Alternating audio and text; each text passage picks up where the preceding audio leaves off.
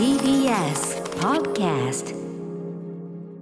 はいでは番組に寄せられたこんな、えーメールをご紹介します、ラジオネーム宿り木ワインでいいのかな？宿り木ワインさんです、えー歌山さん熊崎さんこんばんは。こんばんは。トップガンマーベリックがまだまだ世界で盛り上がっているトム・クルーズからとんでもない映像が届きました。ミッションインポッシブルデッドレコニレコニングパート1の特別映像でまあティザーじゃなくてなんていうのかなご挨拶映像みたいな、別にあの映画の中の映像じゃないんだよね、はい。えートムが飛行機に乗りながらこちらに語りかけているんです。ただトムは進行方向と逆向きに座っているんです。しかも座席にではなく座席の上にしかも途中で飛行機の上に立ったりしています。挙句の果てには最後にトムが立ったまま飛行機が横に倒れて旋回するんです。何を言ってるんだと思われるかもしれませんが本当なんです。もはや何や何だか分かりません。クマスクマスならこの映像にどう実況をつけますかというね。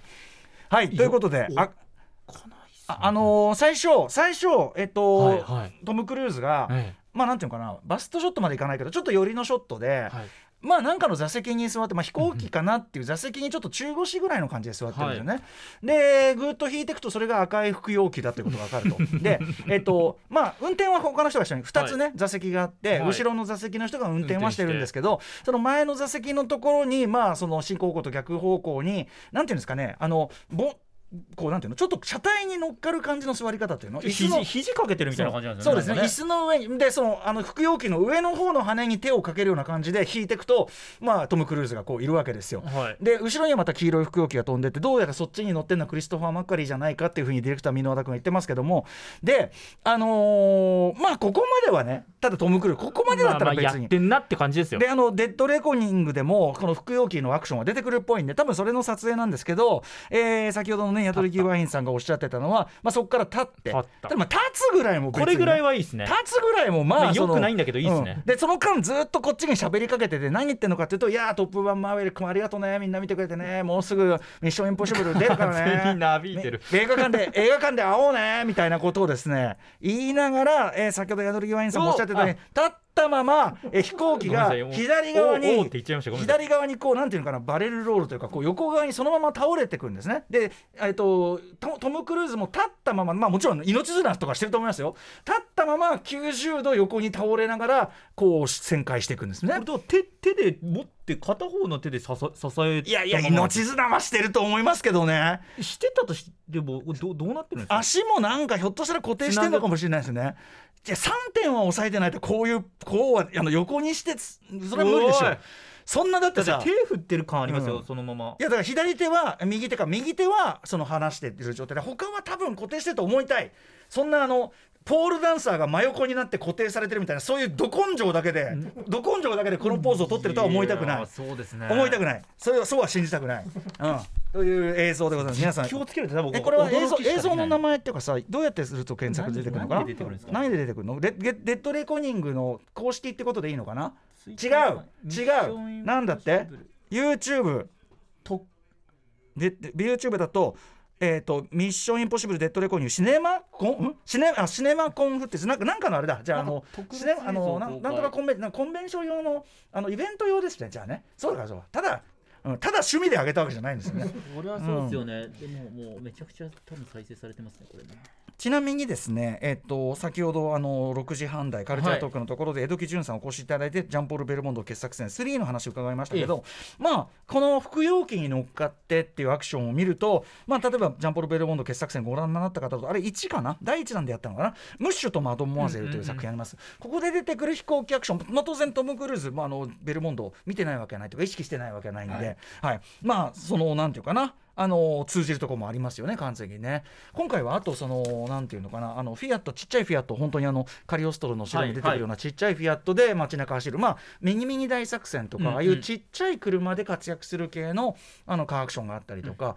はい。とかまああの明らかにシリーズ総総括というか例えば電車高速で走るこうなんていうの超高速電車の屋根でっていうまあ一作目を彷彿とさせる場面、もちろん一作目からの連投組が出てたりとかちょっと明らかにシリーズ締めにかかってる感じっていうのあってだからこそ2部構成なんでしょうがちょっと我々としてはね思うところありますよね「デッドレコーニング」ベ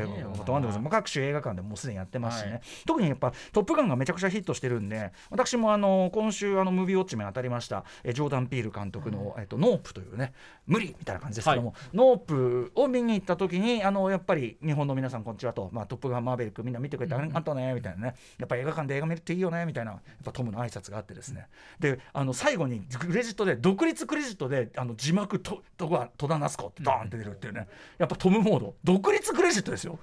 予告予告の役の人の名前出るの初めて見たんだけど、はいうん。まあなんかなかなかそういうね、あのー特別な感じってだからトムなんかなんていうかなファンとしてはまたなんか何度目かの全キャリア全盛期を迎えつつある感じがすごく僕は嬉しくは思ってますね。もちろんねいろんな理由があってのあの上がり下がりはある人ですけどもね、まあ映画人としてなんていうかな我々それこそベルモンドと同じで我々を楽しめさせるために命を懸けてるということは疑い疑いようがない人なので。